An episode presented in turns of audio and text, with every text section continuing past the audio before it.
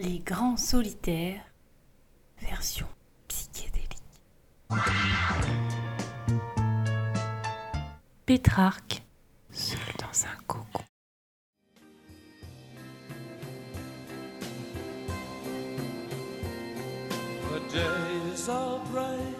and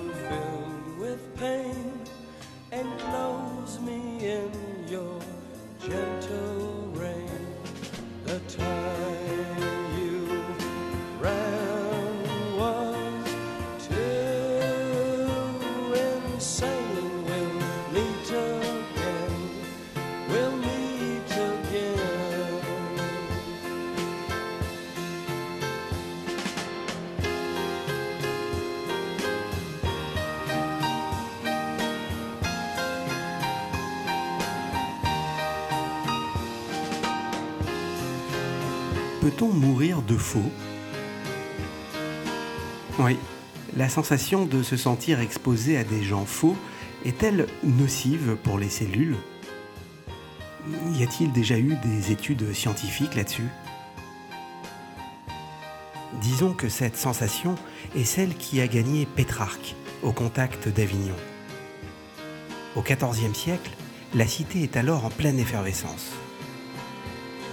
Oh. Parlant de ces messieurs d'Avignon, il écrit Ils ne pleurent ni ne rient d'après leurs propres sentiments, mais en fonction des sentiments des autres. Ils sont étrangers à eux-mêmes. Les rires forcés, l'intelligence spectacle, les gens brillants, les mots d'esprit, tout cela le fatigue et l'insupporte. Mais surtout, les intrigues, le louvoiement ou cette habile capacité à savoir se placer. Que fait Pétrarque, encore jeune homme, dans pareil univers? Fils de notaire, il a effectué des études de droit sous la pression de son père. Faire des études comme il faut, avoir plus tard une belle réputation, être un homme du système qui engendrera plus tard d'autres petits du système.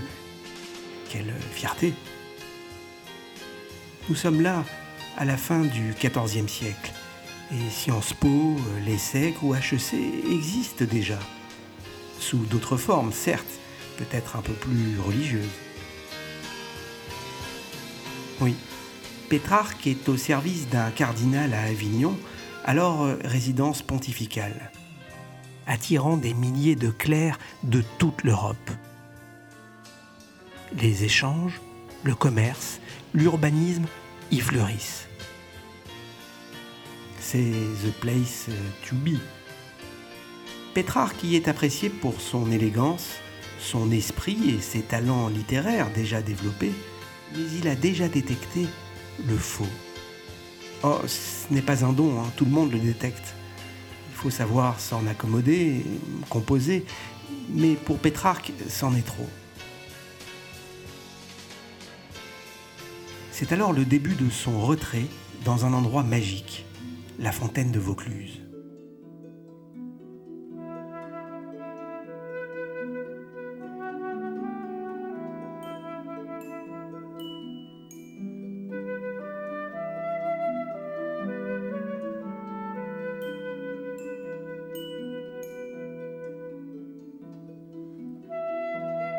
La fontaine de Vaucluse, c'est un véritable cocon, avec une rivière, de l'ombre et un jardin potager.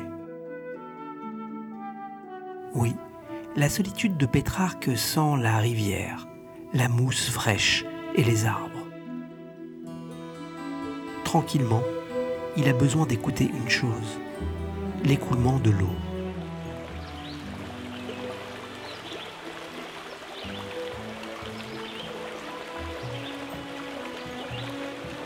Ce simple effet le reconnecte au plaisir d'être soi-même, sans avoir de compte à rendre à quiconque, ou de fausses images à se fabriquer.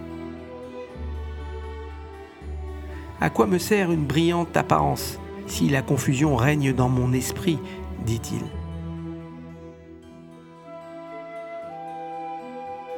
Existe-t-il des nourritures poétiques? Pétrarque en est certainement la preuve. Il dit boire le silence de la forêt, humer et respirer l'herbe fraîche, avoir comme horloge la taille de son ombre qui s'allonge selon les horaires, ou encore le rayonnement de la lune comme guide lors de ses balades nocturnes. C'est ici, à la fontaine de Vaucluse, que Pétrarque écrira ses plus belles œuvres, dont Africa et de la vie solitaire, où le poète veut décomplexer la solitude, encore très mal vue en cette fin de Moyen Âge. Elle n'était jusqu'alors réservée qu'aux sorcières, qu'aux fous ou aux déréglés. Vous me dites si ma narration ressemble à une émission de France Culture. Bon, tout cela est très beau sur le papier, mais dans la réalité, les choses commencent à se fissurer. Écoutez, peut-être le devinerez-vous.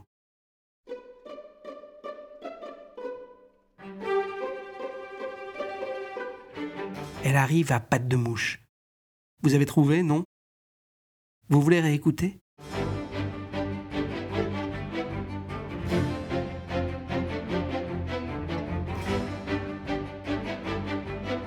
Alors La branchitude, ou plutôt le désir de notoriété.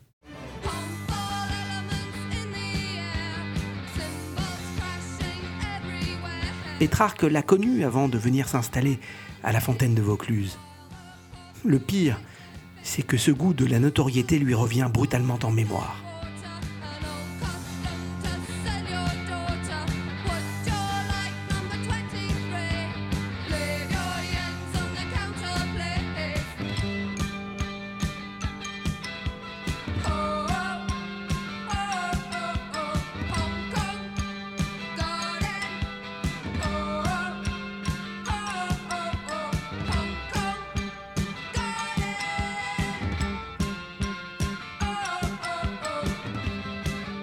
Alors au service d'un cardinal à Avignon, il était déjà remarqué pour ses talents littéraires, et cela lui a laissé quand même une impression agréable.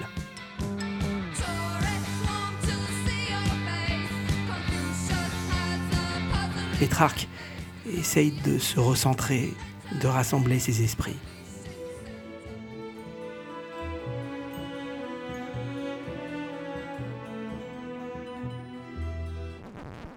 Y a une autre fissure qui intervient. Peut-être la devinerez-vous.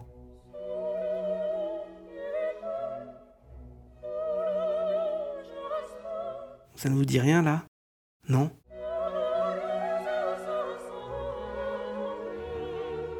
La libido.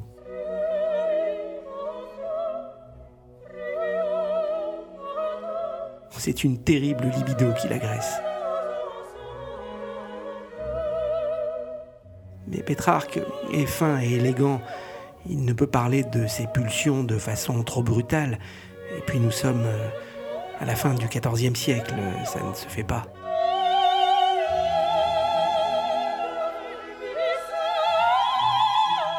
Alors il maquille.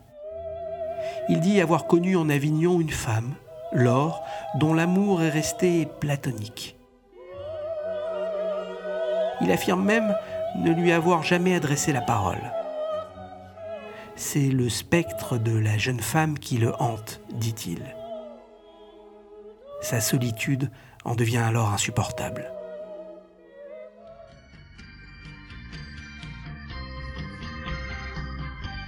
Il écrit que son visage le suit dans toutes ses balades, le réveille en pleine nuit, sans jamais l'apaiser.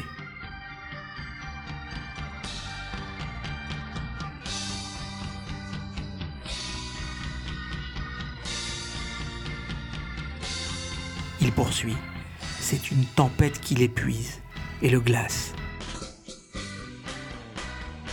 Il se dévoilera tout de même un peu plus. Il dit Je souffre des autres passions par attaque violente. Cette peste m'assaille avec une telle force qu'elle me tient enchaîné pendant des jours et des nuits. D'ailleurs, à la fin de sa vie, à presque 70 ans, il reconnaîtra encore être doté d'une grande vigueur. La continence et la macération ne peuvent vaincre cet ennemi rebelle contre lequel je lutte sans cesse. Il est tiraillé entre ces forces contraires qui l'assaillent chaque jour un peu plus. Le coup de massue vient en 1341, ou alors en pleine solitude à la fontaine de Vaucluse, il est convoqué par Robert d'Anjou, roi d'Italie, pour être félicité pour son œuvre. L'invitation est terrible pour un homme se voulant solitaire. Il y aura toute la jet set et le Gotha de l'époque, en somme, le showbiz XIVe siècle. En quoi est-il différent? C'est exactement le même. Tout le monde se trouve formidable. J'y vais, j'y vais pas. Finalement, n'y a-t-il pas un peu de cinéma dans la solitude en mettant en scène sa solitude, en montrant aux autres que vous l'êtes? N'y a-t-il pas même un petit côté prétentieux? Allez, allez. Ah Voilà. Pétrarque succombe à cette petite voix.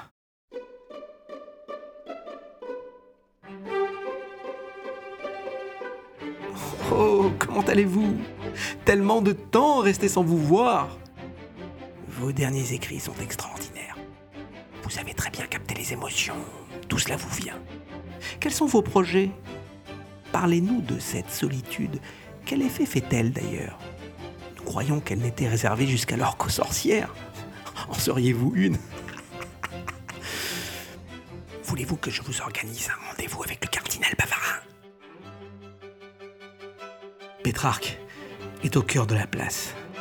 Il est l'objet de tous les regards, de toutes les attentions. Il existe.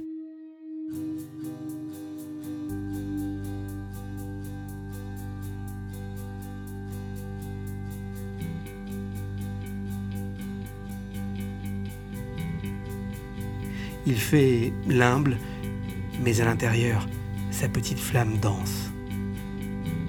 Il y a tellement de monde. Tout Rome est là.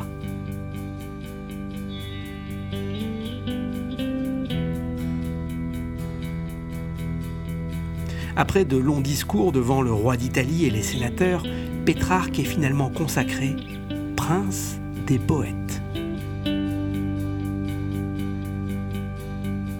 Avait-il réellement besoin des félicitations du système? Le voilà couronné des lauriers d'Apollon. Tout le monde applaudit. Mais le calcul est-il si fortuit? Car Pétrarque a su rester intelligemment en contact avec le battement du monde. Même à la fontaine de Vaucluse, le poète sut recevoir l'information du monde renvoyer des courriers à toute l'Europe et parler à ses contemporains.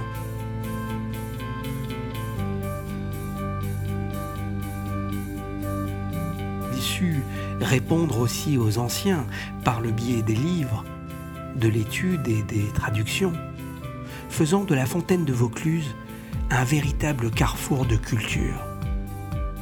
De ce carrefour partira le mouvement de la Renaissance transformant toute l'histoire européenne mondiale. Après avoir fréquenté ce lieu pendant 15 ans, incommodé par des obligations intrusives d'Avignon, mais aussi par les guerres, la peste noire et un pillage de sa demeure, Pétrarque rejoint définitivement l'Italie, où il s'y éteint à l'âge de 70 ans, le 19 juillet 1374. Il est encore considéré aujourd'hui comme un des principaux artisans de la Renaissance dans toute l'Europe.